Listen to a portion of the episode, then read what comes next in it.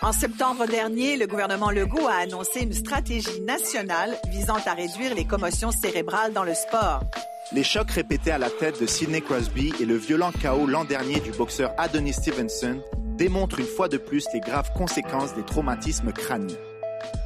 Dépression, troubles de la mémoire, Alzheimer, démence, dégénérescence cérébrale figurent parmi les séquelles potentielles. Les sports de contact comme le hockey et le football et de combat comme la boxe et le UFC n'ont jamais été aussi populaires. Le deux tiers des fans de hockey se disent satisfaits de la robustesse du jeu dans la LNH. Gary Bettman le martèle, nul besoin d'interdire les bagarres ni de resserrer les règles concernant les coups à la tête. Plusieurs dénoncent la présence d'une omerta quant à la violence dans le sport. Ils affirment que le gouvernement doit appliquer la tolérance zéro, voire même abolir les sports de combat. D'autres croient au contraire que cette violence fait partie de l'ADN du sport. À trop légiférer, on en perdrait l'essence. Une violence canalisée dans un environnement encadré n'est pas forcément mauvaise, tant pour les sportifs que les partisans. Alors, tolère-t-on trop de violence dans les sports?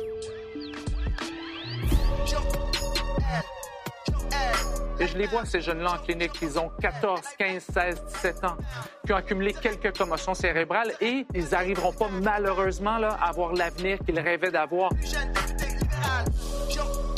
Pourquoi on tolère encore des directeurs généraux ou des entraîneurs qui disent ben moi j'ai besoin d'un joueur qui va venir brasser? La boxe a beaucoup plus sauvé de gens qu'il en a brimé. Il est encore possible, dans les montages sur les écrans géants avant le match, de voir les meilleurs bagarres de l'histoire de la franchise. On vend la violence comme ça. Est-ce qu'on peut l'apprendre à nos jeunes qui vont grandir en sachant c'est quoi les dangers d'une commotion ou de la violence? Mais ils vont apprendre de bonne façon, que ça va être une roue, qu'ils vont apprendre ça à leur enfant et ainsi de suite. Je trouve ça terrible que le but de ce sport-là soit de mettre la personne inconsciente.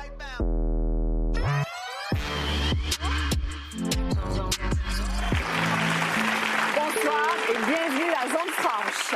Nous sommes euh, dans une arène et ça tombe bien parce que ce soir, il va y avoir du sport. Euh, Nous avons des athlètes professionnels de la joute euh, verbale. Vous le savez, le sport, ça procure un bonheur infini à des millions de personnes à travers la planète. Mais au-delà de l'exaltation, de l'excitation, le spectacle laisse parfois place à la tragédie. C'est arrivé malheureusement le 16 octobre dernier alors que Patrick Day est décédé quatre jours après avoir subi un chaos lors d'un combat. C'est le troisième boxeur professionnel à mourir cette année. Et tout ça relance le débat, ces décès en fait relancent le débat sur les gestes violents dans des sports qui sont extrêmement populaires. On pense chez nous au hockey, on pense au football, on pense à la boxe. Alors ce soir, on vous demande, est-ce que nous sommes trop tolérants envers la violence dans le sport? Au Québec, chaque année, 13 000 personnes sont victimes de traumatismes crâniens. Dans 30 des cas, ça arrive lors de la pratique d'une activité sportive ou de loisir. Alors sommes-nous inconscients ou tout simplement casse-cou C'est ce qu'on va fouiller un instant. Francine Tétou, vous êtes boxeur professionnel. Vous, quand vous allez sur le ring, est-ce que vous êtes conscient de toute la violence qu'il peut y avoir ou est-ce que vous dites le chaos, c'est moi qui vais le donner, je vais jamais le recevoir? Mais comme nous sommes dans un pays libre, je décide d'embarquer sur le ring. Personne ne me force à le faire. J'y vais en croyant mes moyens, en connaissant les règles du jeu, puis j'y vais pour faire la différence. Mais tu y vas selon tes moyens, selon l'information que tu as. Exactement. Toi, tu as- On sait que les commotions cérébrales, des fois, c'est dur à déceler. Même lorsqu'on l'a subi, Ouais. on n'est pas. Est-ce que tu as déjà eu une commotion cérébrale après un combat ou pendant un combat? J'ai la chance euh, de ne pas avoir eu d'effets graves euh, suivis, mais je me souviens une fois, euh, dans une compétition, j'ai reçu un coup de poing. Ça a fait comme une flash d'appareil photo au visage. Pas mal tous les coups de poing, les bons coups de poing font ça, comme un flash d'appareil photo. Puis dans, mon, dans ma stratégie de jeu, c'est de faire semblant Que ça va. que rien n'est arrivé parce que mon adversaire ne le verra pas nécessairement. C'est moi qui le vis à, l'interne. Donc, je continue à me déplacer, à faire comme si rien n'était, comme si c'était un petit coup. Par la suite, mes pieds ont piqué en dessous de mes pieds, comme si j'avais marché sur un tapis de clous. Je savais que je venais de faire une commotion cérébrale. Puis, je- pendant que je continuais le combat, c'était comme si je venais de m'éveiller, autrement dit. Comme si je me levais de mon lit le matin, le Mhm. sommeil, puis que j'étais dans le ring. Donc, c'est l'effet que ça m'a fait. J'ai continué le combat comme si c'était rien n'était. J'ai caché ma stratégie de jeu, puis j'ai poursuivi. Heureusement pour moi, j'ai pas eu de séquelles, pas de suite par la, pas de problème par la suite. Mais, mais ce qu'on entend aussi, Francis, c'est que vous, vous acceptez le danger, les risques qui font tellement, Oui. qui vous étonnent, Ah, Marie, moi, parce que ça vous n'en revenez pas. Le meilleur exemple, mon frère. J'ai perdu un frère en 2015 qui est décédé en faisant du sport. Quel sport? euh, il marchait euh, la raquette à neige, la raquette à la, à la neige, puis la glace a fendu, il est tombé dans l'eau glaciaire, Ah ouais. malheureusement Ah, voilà. décédé. Ouais. C'est un Mais- accident. oui, je comprends. Mais il fait du sport, c'est la même chose dans la boxe. La boxe Mais a beaucoup plus sauvé la de boxe. gens qu'il en a brimé. Vous vous souvenez, vous avez dit 30% était dû au sport. Le 70% est dû à quoi? Oui, la mais, route. mais, mais le 30% qui est là, les médecins, ils, essaient de trouver des moyens pour sauver les gens qui ont ça par accident et non pas provoqué. Moi, je trouve ça C'est un terrible. accident dans un contexte Mais- contrôlé, régi, puis les participants savent. C'est sûr que vous n'êtes pas boxeur. Dans, vos- dans vos cas, je comprends que vous, en, vous, voyez, vous ne voyez que ça tous les jours. médical, les gens qui sont dans les centres beaucoup plus sensibilisé à ça. Mais Marie, pour le sportif question, c'est ce qui un... vous choque, c'est quoi? C'est parce que vous, vous avez subi un accident. Vous ne l'avez pas cherché. Non, vous ne comprenez pas- que des gens de se mettent dans Non. ce danger-là volontairement, c'est ça? Ça n'a rien à voir avec moi, ce qui m'est arrivé. Mais c'est juste, je trouve, au niveau de la logique, on n'a pas de guerre ici. On n'a pas de, de, de moments ou de bombes qui tombent ou qui nous peuvent, peuvent nous provoquer des traumatismes crâniens, des édifices qui s'eff- qui s'effondrent. Et là, on provoque euh, l'inconscience de quelqu'un. C'est le but, mettre la personne euh, KO. KO. Je, je trouve ça, je trouve ça insensé. C'est insensé alors qu'on est là pour sauver. mais Ce c'est que je dans un dire- cadre contrôlé, régi, puis les gens qui embarquent, Mais on que- ne pense pas qu'on va, on va tuer une personne. Je m'excuse, Ouais. je vous coupe encore, mais sauf que je trouve ça terrible que le but de ce jeu-là soit, de ce sport-là, soit de mettre la personne inconsciente. Juste ça, je trouve ça inconscient. pas. Je sais que toute la technique, l'entraînement, c'est parfait. Aucun problème pour ça, mais c'est la, la finalité qui est, qu'on devrait Je comprends très bien votre position, mais c'est parce que vous, dans votre métier, vous ne voyez que les résultats, les mauvais résultats. C'est vrai que dans les médias, on parle beaucoup euh, des professionnels du sport, surtout quand ils ont des traumatismes et encore plus particulièrement quand ils en meurent. Mais vous allez entendre euh, le témoignage assez touchant de la conjointe d'Adonis Stevenson, euh, qui a été pendant plus de trois semaines dans le coma après un combat en décembre dernier d'où il est ressorti vraiment très amoché. Raed a rencontré sa conjointe Simone God.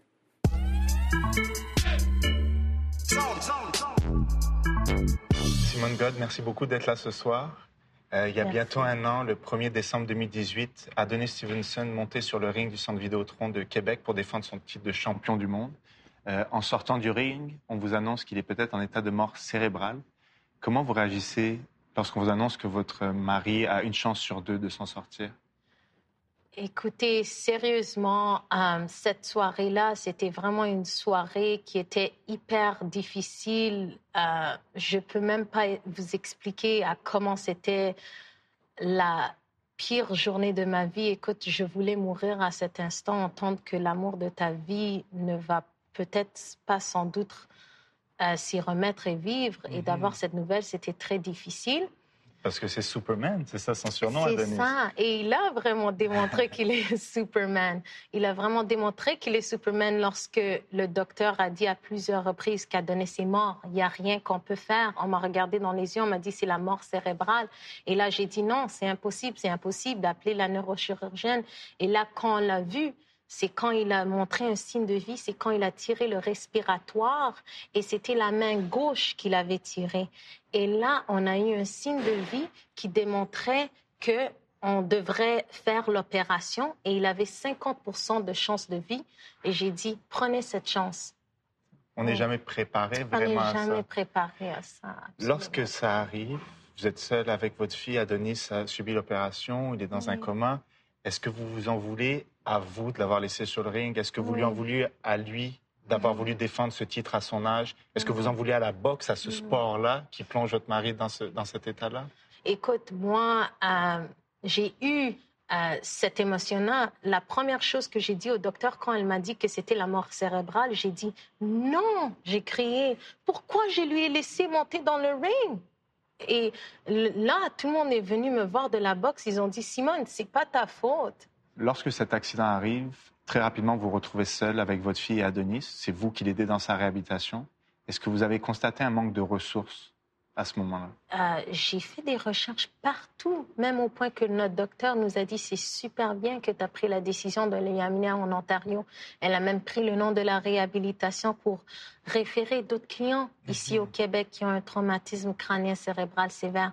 Et ce sont des choses qui peuvent arriver dans un accident de voiture, comme dans un ski ou dans, dans n'importe quelles circonstances. Et donc, moi, euh, c'est sûr qu'il fallait que je, je, prenne une décision de l'amener en Ontario où ils ont dit, écoute, Adonis a amélioré, il va continuer d'améliorer. Tu vas voir, six mois après, il va être capable de faire euh, euh, tout. Simone, tu es la preuve vivante que derrière chaque grand champion, il y a une grande championne. Merci, beaucoup pour ce témoignage. Merci beaucoup.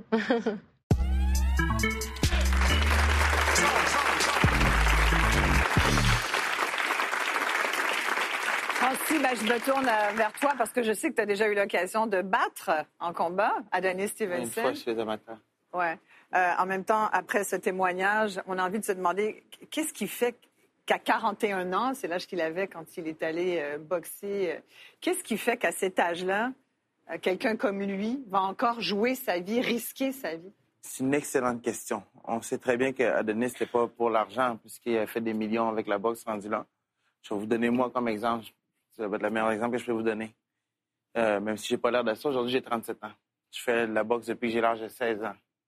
Ce qui est difficile pour un sportif, c'est de s'admettre qu'on vieillit. C'est de voir, de réaliser qu'on vieillit.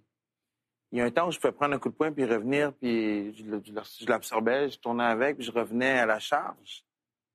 Maintenant, je reçois un coup de poing, oh, je suis étourdi un peu, je peux tomber. Donc, où je peux faire un sparring, puis après quelques jours, je sens un point dans ma tête, ça dure deux, trois jours, ça disparaît. C'est à moi de voir les signes, à me connaître assez bien pour se dire, OK, c'est peut-être le temps que je tourne la page. Si je peux me permettre de poser une question, puis de ramener le débat plutôt aux jeunes. Que pensez-vous des jeunes qui commencent à boxer à l'âge de 12, 14, 15 ans, dans cette période durant laquelle leur cerveau est, le plus vulnérable, les conséquences que cela a sur eux, et le message aussi que euh, votre sport envoie, c'est-à-dire le, sport professionnel, le côté professionnel et la glorification à ces jeunes-là? Pour commencer, si j'avais un enfant, je ne le mettrais pas dans le sport de la boxe. OK. Ah bon? Oui, déjà à la base, non. Mais si c'est un choix. Mais s'il voulait vraiment. Parce que c'est un métier qui est difficile dans le sens que c'est pas tout le monde qui va gérer la peur différemment. Parce que la peur va faire deux choses, va te propulser ou t'écraser. Moi, dans mon cas, ça me propulsait, j'arrivais à performer. Mais, je veux pas, je, veux pas les conséquences sur leur cerveau. Vous savez que toutes là, c'est quand même pas n'importe qui, c'est les associations canadiennes, américaines, australiennes, britanniques de pédiatrie ont tous, se sont tous euh, prononcés dans les 20 dernières années et à plusieurs reprises pour abolir la boxe je suis tout ou les coups à la chez les jeunes. Je suis tout à fait en accord avec vous. J'enseignais la boxe récréative dans les écoles de jeunes. La boxe récréative comportait tous les règlements de la boxe en l'absence de, de coups. à la tête. Ça ressemble à quoi une commotion cérébrale? De quelle façon le cerveau est altéré? Ben, il y a plusieurs choses. Lorsque le jeune est bien pris en charge, donc on, voit le médecin, on, a une période de repos, un retour progressif à l'école et tout ça, généralement les gens s'en sortent bien, les jeunes s'en sortent bien. Par contre, les conséquences peuvent être graves si la commotion n'est pas bien prise en charge et s'il y a des commotions à répétition. Et c'est là que le sport tous les sports posent un bien plus grand risque que la conduite automobile. Parce que lorsqu'on a eu une commotion cérébrale dans un sport, on devient trois à cinq fois plus probable en subir une autre. Et les conséquences sur le cerveau, mais en fait, c'est des déchirures de tissu cérébral. On, peut voir en imagerie qu'il est déchiré. On peut voir un déséquilibre chimique également. Et, et plusieurs autres choses, une cascade d'événements qui, ultimement, se traduit dans notre laboratoire ou en clinique à des déficits cognitifs, donc des jeunes qui sont un peu moins alertes, qui sont un peu moins rapides. Et je les vois, ces jeunes-là en clinique, ils ont 14, 15, 16, 17 ans, qui ont accumulé quelques commotions cérébrales et ben, ils ont pas, ils, arriveront pas malheureusement là, à avoir l'avenir qu'ils rêvaient d'avoir. Et des jeunes qui étaient premiers de classe avant cela, vraiment. Pourquoi vous empêchez de dire le mot violence? Violence, violence. Mais, non, non, moi, je dis pas violence. Mais, dire, non, mais il faut dire les choses comme elles sont. Je suis pas gêné de dire le mot violence. Mais non, mais vous vous êtes retenu. Zone franche. Zone franche. Est-ce que les ligues sportives, par exemple, la Ligue nationale de hockey, est-ce qu'elle pourrait bannir les mises en échec, puis ce serait excitant, puis il y aurait des stades remplis, puis des centres belles avec des hot dogs à 12 Impossible. Est-ce que c'est possible? Impossible. Si on retourne en arrière de quelques années, il y avait une bataille par match. Cette année ou l'année passée, parce que cette année, on n'a pas encore les statistiques, c'est 85% des matchs où il n'y a pas encore de bataille. C'est l'extrême dans la violence au hockey. Il faut aussi regarder les comportements qui amènent à ça. L'abus verbal lors des matchs de Exactement, la hockey. violence verbale. Et les coups à la tête, c'est pas permis au football parce qu'on le permet au hockey. Lorsqu'on arrive aux Jeux olympiques, il n'y a pas de bataille, il n'y a presque pas de mise en échec, beaucoup de contacts, c'est la pureté du sport. Alors, tranquillement, pas vite, on a changé les comportements dans la Ligue junior majeure du Québec après les événements, euh, entre autres, qui étaient arrivés avec le- les remparts de Québec, où on a travaillé avec des stratégies qui venaient aussi responsabiliser l'entraîneur, de dire, si toi, t'envoies un jeune te battre, tu vas être aussi puni et ton organisation. Il y a des jeunes qui ont dit, j'ai plus de place au hockey, j'étais là juste pour me battre. Ouais, Alors, les ça. comportements ont changé au cours des années et moi, j'y crois qu'il y a de plus en plus de petits joueurs dans la Ligue nationale. Exact. On parle de plus en plus d'habileté. Et quand on va chercher maintenant 50 des joueurs en Europe, l'ensemble des habiletés techniques sont développées sans la mise en échec en Europe. Alors, au Canada, je pense qu'on est rendu deux puis troisième sur la scène mondiale. On va voir davantage. On, dire genre les meilleurs joueurs au, au Québec-Canada. J'aimerais ça entendre Robert là-dessus parce que Moi, dans votre ligue, vous le dites, notre fan base, là, Ouais. il vous demande un peu de violence. Pas de Ouais. violence, ça serait plat. C'est sûr que moi, au niveau de la Ligue américaine, c'est quelque chose qui, qui a été popularisé à cause de- des combats et de la violence. là, tu sais. Moi, j'ai commencé dans cette ligue-là en 99-2000. Tout le monde a connu les Chiefs de Laval à un moment donné. euh, T'as entendu parler de ça. Ouais. Et puis, dans ce temps-là, mais l'Internet ne marchait pas vraiment encore. Tu sais, C'était pas encore les réseaux sociaux, ça n'avait pas beaucoup. Puis, euh, je me souviens que tant qu'on savait qu'il était pour avoir un match, qu'il était pour avoir beaucoup d'action, on va dire de l'action, je vais dire de la violence, là, Ouais. euh, on, ouvrait, on ouvrait la billetterie à midi, le vendredi au Colisée de Laval, parce qu'il n'y avait pas de prévente. Puis on vendait 6 000 billets. Entre midi et 8 heures, il y avait un line-up dehors parce qu'ils savaient qu'il était pour avoir de l'action, sans dire le mot violence. Parce que notre ligue, c'est un petit peu ça. C'est ça qui nous a mis au monde, cette ligue-là. Puis moi, moi, ça m'a mis au monde parce que moi, je gagne ma vie dans le monde du hockey un petit peu en cause de ça. Ça fait 20 ans que je gagne ma vie dans le monde du hockey. Ça m'a permis de vivre d'une certaine façon. Ça permet à des joueurs de hockey de continuer leur carrière, la Ligue nord-américaine. Oui, c'est une ligue que tout le monde voyait comme une ligue de, de- de violence ou peu importe, mais moi, je pense que ça part beaucoup plus loin que ça, le hockey, la violence. Le- pour mon sport, à moi, en tout cas. Tout le monde a vu le film de Maurice Richard. Ouais. Comment c'était Ouais. si- si à l'extrême que ça. Beaucoup plus violent qu'aujourd'hui. Pas de casse. Mais Ah, c'était... Oui, oui, allez-y, allez-y. moi, ce que je veux dire, vous vous empêchez de dire le mot violence. Mais pourquoi vous empêchez Non, de dire le mot violence? Violence, violence. Mais, non, non, mais- Moi, je dis pas non, violence, mais- je vais dire- Non, mais il faut Hey, dire les choses comme Je elles suis pas sont. gêné de dire le mot violence. Mais je non, vous mais vous vous êtes madame. retenu plusieurs fois. Non, mais... ben, moi, je vais dire, OK, je vais dire, pas violence, bagarre. Ben, la ça- bagarre. ouais, ça des combats. Ouais, c'est c'est ça. des combats. C'est ça que le monde voulait voir pour certaines parties du jeu. Ouais. Je m'excuse, mais c'est ça. C'est une question d'éducation aussi des gens. Oui, mais attendez un petit peu, attendez un petit peu. J'ai pas fini mon point. Moi, ça, ça, ça retourne beaucoup plus loin qu'à l'époque de Maurice Richard. Moi, quand j'ai vu le film de Maurice Richard, j'ai pas connu cet âge-là. J'ai 52 ans. J'étais pas encore, j'ai pas vu ça. Puis je me suis dit, c'était-tu vraiment ça, le hockey, dans le temps? Mais oui, c'était vraiment ça. Oui. Ça l'a changé de 1950, 60 aux années 70. Daniel, puis euh, Jean-Charles, tu peux, tu peux, mettons, que tu dis, les années 70 avec les Broad Street Bullies puis les Bruins de Boston, c'était encore de la violence pure. C'était de, de la Mais violence des combats. Attendez, Je comprends, vous mais là- explique. mais- Sauf que là, je pense que ça a changé beaucoup. On est en 2019, c'est plus le même hockey qu'il y avait dans le temps. C'est moins pire, C'est moins- beaucoup moins pire. Mais il faut beaucoup juste moins préciser, dans le cas de des Maurice Richard, Oui. C'est ça. C'était du racisme à Ouais. l'origine Ouais. de Et voilà, et voilà. Mais ça je m'apparaît important de je le préciser. Là. Ça part d'actes de racisme pur. Parce que, sur la glace, ça s'est traduit en Malheureusement, violence. on en voit encore des actes de Et racisme. on en Oui, voit oui, encore. oui, arénas, on en voit publics. encore. Malheureusement, au de soccer, talking, comme, euh, soccer, Isabelle en- disait tantôt. C'est vraiment ça. C'est Et plus moi, la ça, dernière vraiment. fois que je suis allée voir un, un- un match canadien au Centre Bell, sincèrement, j'entendais du monde qui disait « Tu l'es! Ouais. Tu dis « Mais voyons ça va donc! très bien. On le voit dans les arénas avec du hockey mineur, Mineur, avec mineur, des 12 ans, ça, ouais. 13 ans, les parents s'expriment comme On le voit ça. au tennis c'est aussi. Là, tu dis « Les gens Mais ce- ce- et on entend l'arbitre Quiet Please, heureusement. Et sur coach Sauvageau, Mais donc, ce qui ça est veut dire très que c'est les intéressant... partisans, ça! Oui, oui, Ben, tout c'est à fait. Il y a, la- une la nécessité. Oui, oui. Tu, comme je te disais. tu fais Ouais. une ticket et tu t'en vas te défouler au même titre sue sang et eau sur la glace ou dans l'arène devant toi. Sur ce que coach Sauvageau disait, je trouve ça très intéressant. On assiste à un phénomène d'abrutissement des bagarres. Voilà pourquoi les actuaires, chèrement payés, suggèrent euh, amicalement à Gary Bettman de ne pas les abolir. Il n'y a pas besoin de le faire.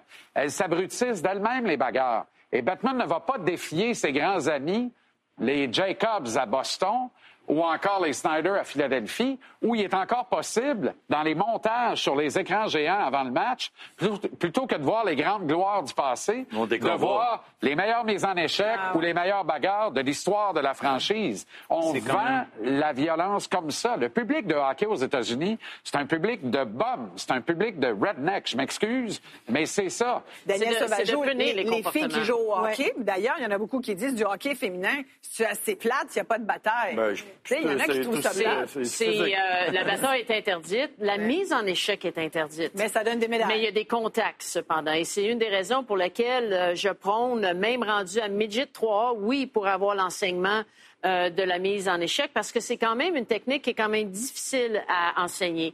Quand, comment, dans quelles circonstances, avec des jeunes qui n'ont même pas encore le, le cerveau qui est complètement développé et rendu au niveau élite, Midget 3 ou la Ligue junior majeure du Québec, si tu as une approche au porteur, tu as un contact puis tu as une bonne technique, la mise en échec va se faire de façon automatique. Tu as juste à la finir, ta mise en échec. il n'y aura pas de danger. mais- Une mise en Ouais, échec c'est qui ça. est bien fait, qui Ben est bien alors, enseignée, ben, qui est bien Excusez-moi, mais c'est un peu paradoxal, là, parce qu'on est en train de dire, oh, la violence, nanana, les mises en échec, oui, non. Moi, je me rappelle que quand j'étais à Tome, on m'a envoyé à Boston avec mon équipe, on s'est fait ramasser parce qu'ils faisaient tous des mises en échec. On n'en avait jamais vu une. C'est beaucoup pas. plus dangereux que si on en avait Mais- appris dès le jeune âge. Voilà. On développe- Aux États-Unis, Non, moi, je suis contre ça. Aux. États-Unis et en. Nouvelle-Angleterre, la mise en échec est permise et pratiquée dès l'âge de 8, 9, 10 ans. Mm. Tu apprends à jouer au hockey, tu apprends la mise en échec. Mais la mise en échec, l'art de la mise en échec, c'est simple comme description. C'est séparer le joueur de la rondelle. Malheureusement, beaucoup trop de coachs en jeans, incompétents et crapules notoires comprennent que c'est l'art de séparer ici, euh, la tête du joueur. Exactement. Da- Daniel n'est pas que- d'accord. J'aimerais l'entendre là-dessus. Pourquoi vous n'êtes pas d'accord? Pour ces raisons-là, le niveau de la qualité de nos entraîneurs dans, une- dans- dans les arénas, la qualité des parents qui demandent d'avoir du bon hockey. Par contre, lorsqu'on envoie nos jeunes dans des écoles de hockey tout l'été à travailler des skills, ben, on pourrait le poursuivre justement avec leur équipe. Donc, si on les développe à ce niveau-là, ben, ils vont apprendre que la mise en échec, c'est pour créer de l'espace sur la patinoire au lieu de... Mais rendu à 15 ans, dans des moments de stress, dans des moments que tu veux gagner avec un entraîneur qui n'est pas expérimenté, sont incapables de contrôler les jeunes sur la patinoire et on le voit tous les jours dans nos arénas Docteur Québec. Lindbergh, Mais, c'est pour ça D'ailleurs- que Hockey Québec a quand même fait de, de grands, grands changements. Il fait Hockey Canada aussi. Maintenant, il n'y a, plus de mise en échec au Bantam, à part le niveau élite. Là. Bon, vous C'est pensez... 15, 14, 15 ans quand même. 14-15 ans, le 3A. C'est- le- c'est le- le 13, 14 ans, 2A relève. Bantam. Et puis, Midget aussi, c'est au 3A seulement. Donc, il y a eu quand même des changements significatifs, je pense, qui influencent aussi la façon de faire aux États-Unis. Euh, et puis, est-ce que place à amélioration? Définitivement. Mais aussi, je crois qu'il faut faire la distinction encore entre violence et mise en échec.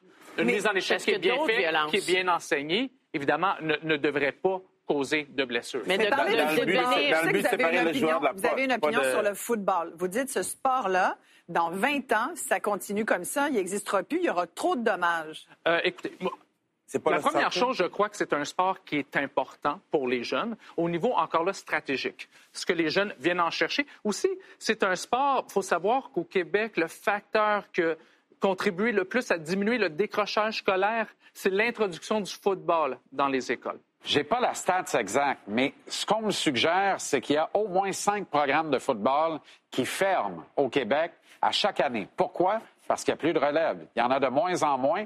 Les parents retirent leur enfant, lui suggèrent fortement de faire autre chose que de jouer au football, et c'est de, de plus en plus vrai avec le hockey. À notre temps, Jean-Charles, Absolument. dans les années 70, c'était Non, mais- deux aspirines puis un au pied. Mais les, les, les- c'est- C'est ça? Zone franche. Zone franche. Bob, on n'a pas encore parlé parce qu'on a parlé des parents, des ligues, des équipes, des règlements, mais quand même à la base du sport, il y a les consommateurs, c'est-à-dire les partisans. Ouais. Puis moi, je suis pas convaincu que les partisans ne veulent plus de violence. Ça, dans les non, Il y a mais- un chiffre, c'est quand même deux tiers des gens qui regardent la Ligue nationale sont satisfaits du niveau de robustesse. Ça, c'est pas rien.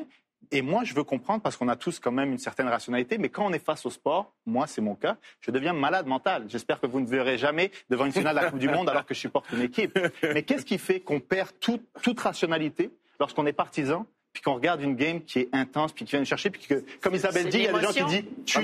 Premièrement, C'est premièrement, il y a de l'émotion, de l'alcool. C'est ça. L'alcool, c'est sûr qu'elle est Non, mais c'est dans nos gènes aussi. Oui, mais Bob, c'est dans nos gènes. Je veux dire Ça fait partie de moi. Là, je regarde le Canadien, je suis un grand fan du Canadien. Puis, il- s'il arrive un combat... euh, Tu te lèves, puis t'es content. Ouais, Ouais, ouais. C'est, Mais- c'est, mais c'est- c'est- je pense que tout le monde, tout le monde va se le dire.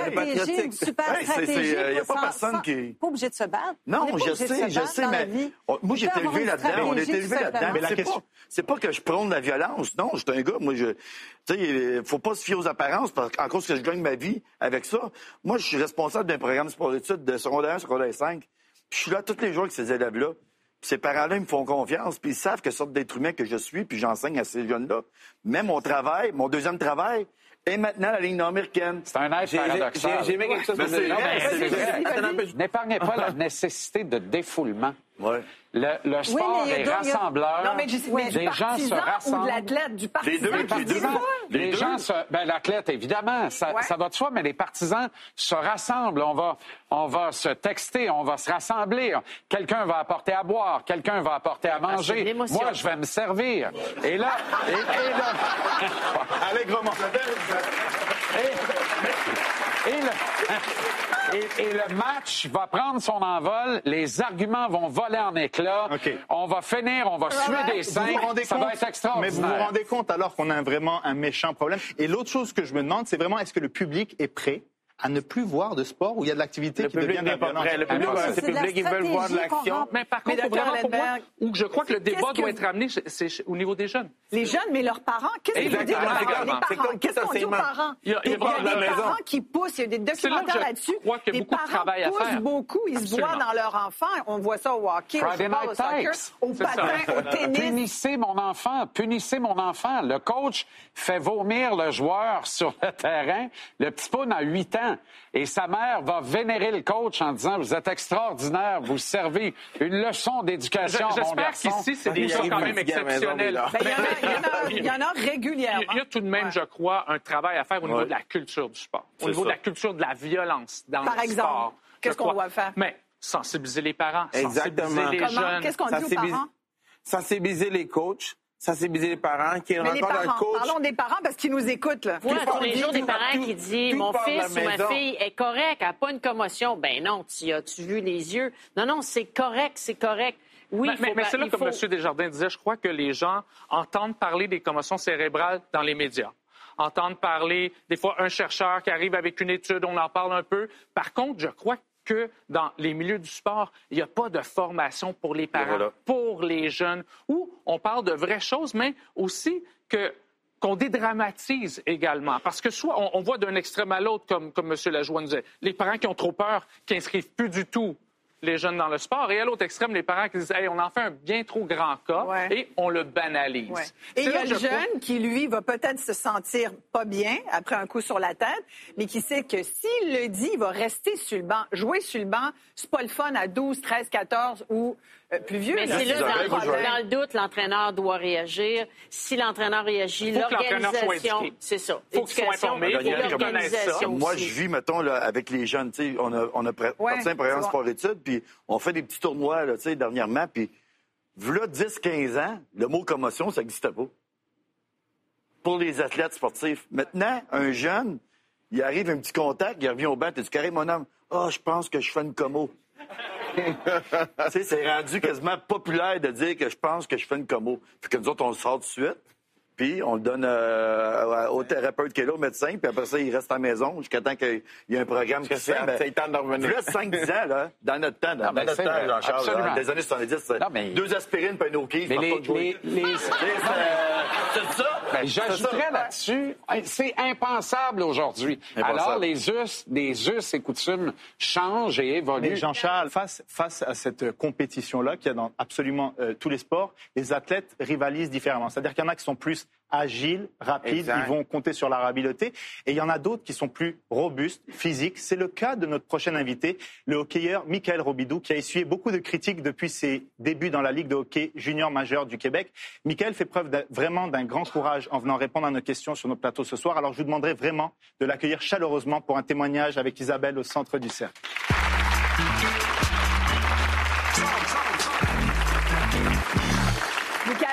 Beaucoup d'être là ce soir pour témoigner. Euh, tu as commencé à jouer au hockey très jeune, tu avais 5 ans. Jusqu'à l'âge de 13 ans, tu étais un joueur correct, mais à 16 ans, tu as été repêché, entre autres, par les remparts de Québec, ensuite par les cataractes de Shawinigan, surtout pour ton style de jeu, que tu décrirais comment ce style? Euh, je suis un joueur qui est euh, très intense et qui aime beaucoup le, le jeu physique. Ça, ça veut dire que tu es un bagarreur? Euh, ça peut arriver de temps en temps, oui, que j'ai à acheter les gants, mais principalement, là, je prends beaucoup le, le jeu physique. Toi, tu as jusqu'à maintenant eu neuf suspensions, des suspensions parce que on a qualifié certains de tes gestes sur la patinoire, même de assez.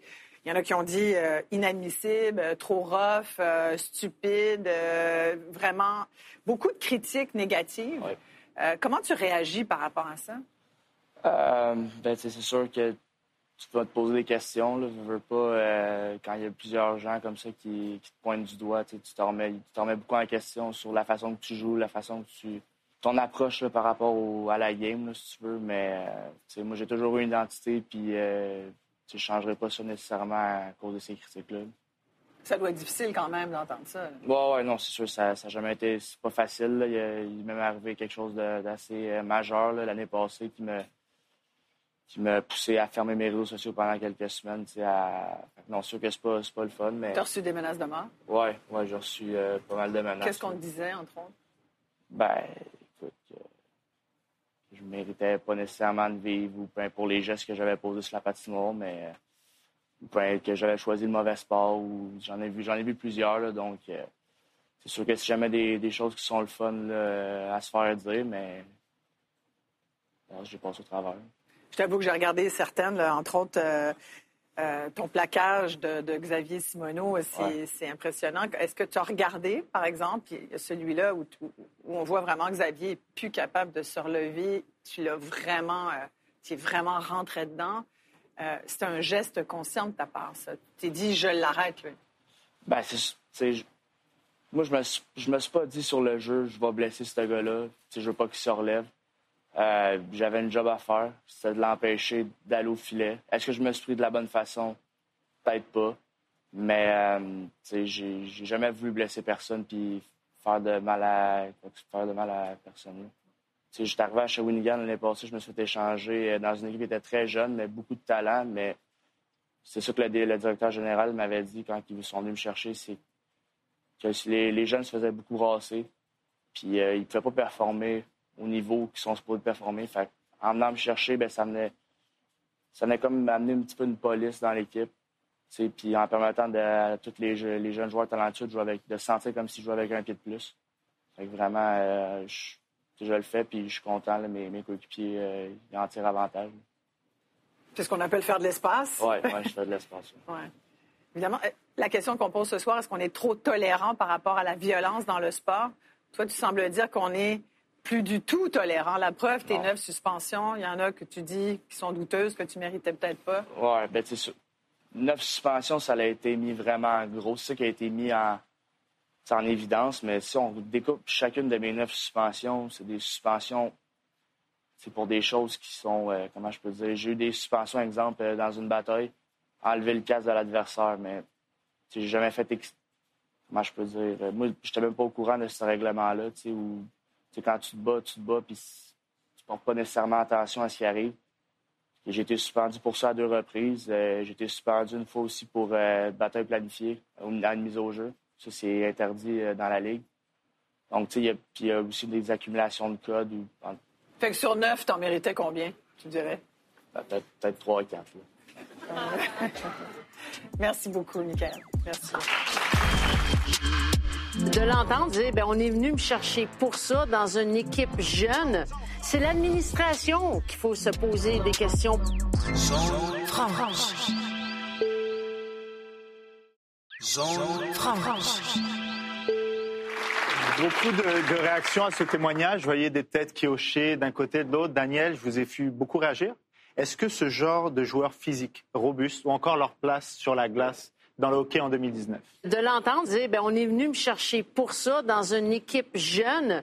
C'est l'administration qu'il faut se poser des questions. Pourquoi on tolère encore des directeurs généraux ou des entraîneurs qui disent, ben, moi, j'ai besoin d'un joueur qui va venir brasser et qui va venir enseigner à mes plus jeunes parce que j'ai une équipe jeune. Alors, c'est là-dessus, quand on parle de sensibilisation, on parle de responsabilisation des, des, euh, euh, des équipes.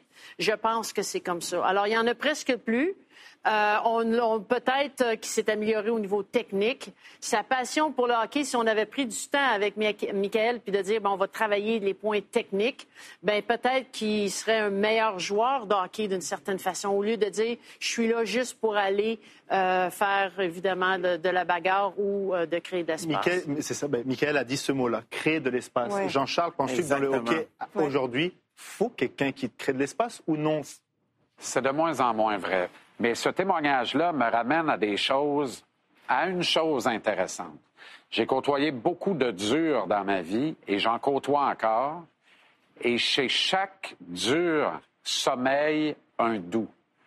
Michael, je l'entends ce soir, c'est un doux qui, hélas, arrive à 16 ans dans la Ligue junior majeure du Québec et cumule quelques suspensions et quelques très bonnes batailles rapidement. Pourquoi? Parce que lui, il veut se faire une place.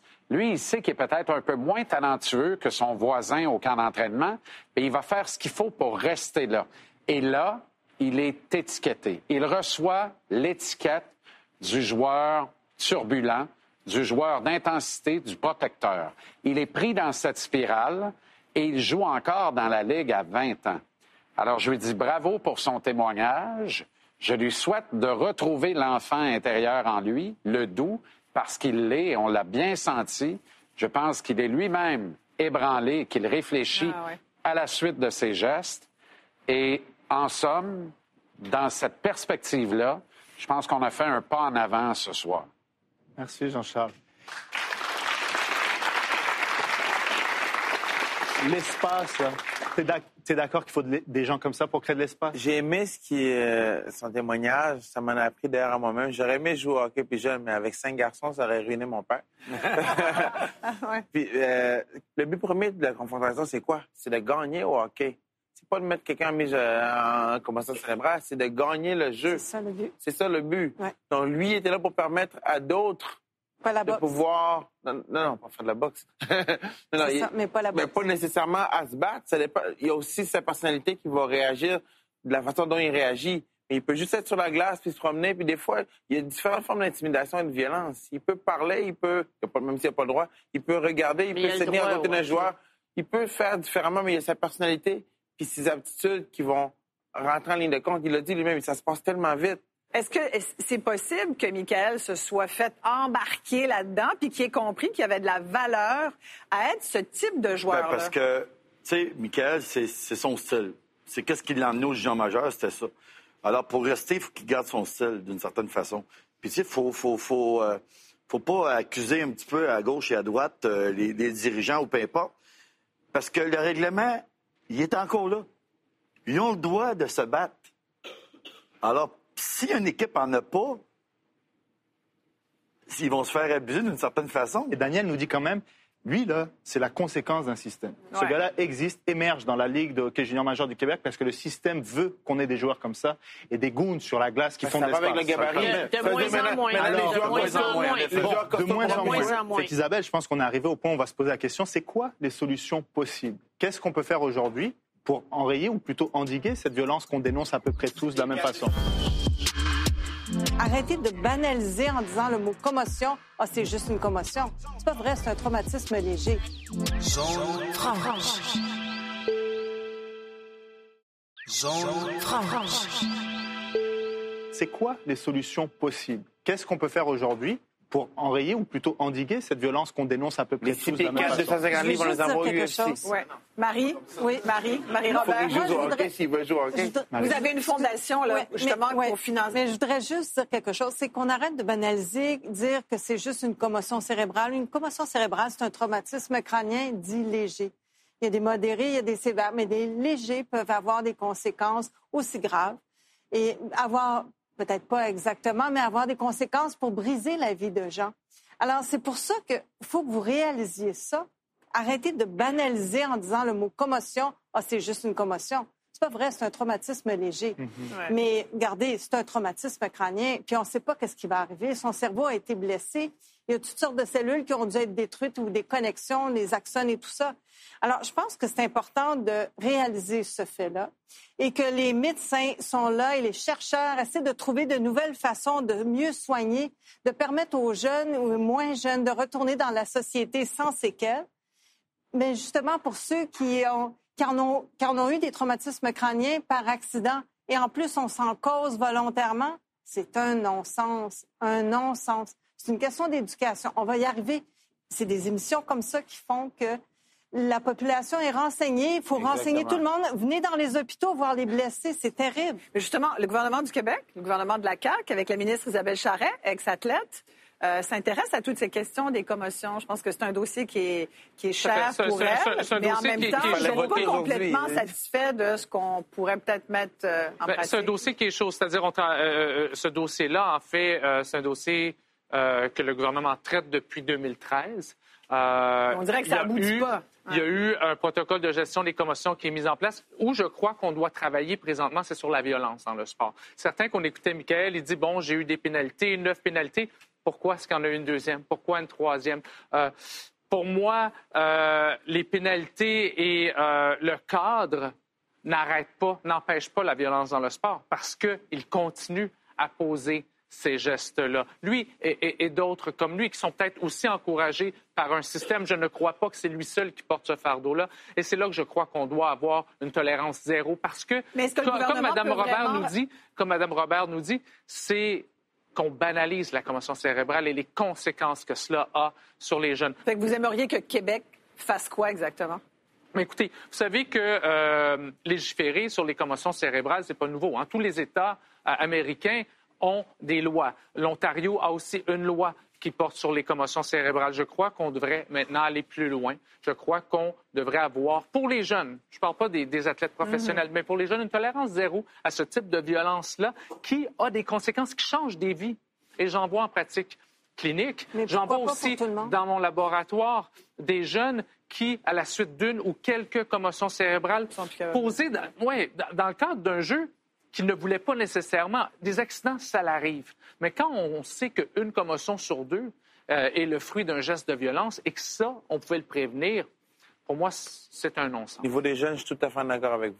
Mais au niveau des adultes aussi, moi, j'irais, j'ajouterais les Mais là, adultes ça, aussi. reste, ça reste- ben, C'est la même chose. On repart pas le débat. Oh non, J'allais juste, le j'allais juste, si vous permettez, demander à Daniel Sauvageau, peut-être Ben, une trois solution? choses. Euh, Je pense que la sensibilisation, l'éducation, euh, de mieux encadrer, donc de sévir dans des comportements qui sont inacceptables, puis la responsabilisation des organisations versus l'entraîneur qui dit c'est inacceptable. J'aurais aimé ça, pratiquement lui demander est-ce qu'un entraîneur t'a déjà dit là tu vas trop loin puis tu vas rester sur le banc parce que c'est inacceptable ce genre de comportement-là. Ben. Je le douterais. Je le vois dans certains sports de dire ça, c'est inacceptable. Alors, responsabilisation, éducation et de bannir les comportements. Jean-Charles? Le Québec n'a pas le droit d'être en retard sur des États américains ou sur d'autres provinces canadiennes. Le Québec peut faire plus et peut faire mieux et doit faire mieux. Bob, si on dit tolérance zéro chez les jeunes, ça veut dire qu'il y a de la coercition, il y a des, il y a des punitions, c'est le cas de le dire, qui viennent avec. Là. Moi, je pense vous seriez que, prêt pour ça? Moi, mon sport, c'est le hockey, OK? Et puis, euh, c'est un beau sport. C'est un beau sport. C'est c'est quelque chose qui est, qui est dans nos gènes, qui est dans notre ADN pour les Québécois. Moi, je veux pas que le sport euh, change, mais je veux qu'on ait plus, qu'on soit plus conscient de qu'est-ce qui peut nous arriver. Je veux qu'on soit plus informé là-dessus, à partir du mineur. Puis en donnant à ces mineurs-là, mais c'est nos adultes du futur. exactement, Fait qu'ils vont exactement. être, ils vont être là-dedans, puis ils vont en prendre. il va apprendre vraiment c'est quoi les vraies choses. Parce que moi, ma génération, à moi, on ne l'a pas appris. On ne l'a pas appris. On ne sait pas c'est quoi les, les- les conséquences de ça. Mais si on peut l'apprendre à nos jeunes qui vont grandir en, en en sachant c'est quoi les dangers d'une commotion ou de la violence, mais ils vont apprendre de bonne façon, que ça va être une roue, qu'ils vont apprendre ça à leur enfant et ainsi de suite. Moi, je pense que c'est la meilleure chose qu'il faut faire pour de la aider nos jeunes. Moi, je pense pas juste les sensibiliser, les protéger également. Ouais. Interdire, comme vous avez dit. Je suis parfaitement d'accord avec les... qu'est-ce que vous avez dit. Sensibiliser les jeunes, les protéger, sensibiliser les adultes également. Mais je pense pas qu'on devrait changer le niveau des adultes. Les sensibiliser plus, mais pour qu'ils soient en connaissance de cause, des risques. J'aimerais vous remercier chacun et chacune parce que vous êtes la preuve vivante qu'on peut compétitionner à un haut niveau d'intensité sans violence physique ni verbale. Donc merci. C'est ça, Merci beaucoup ça. pour ça. Merci. Merci beaucoup au public euh, qui a été là avec nous. Euh, merci beaucoup à vous qui nous avez regardés. Oui, et si vous voulez participer à l'émission, c'est facile. Rendez-vous sur l'adresse de publiccible.com. Et nous, ben, on vous donne rendez-vous sur les réseaux sociaux et on se voit la semaine prochaine. Au revoir tout le Au monde. revoir tout le monde.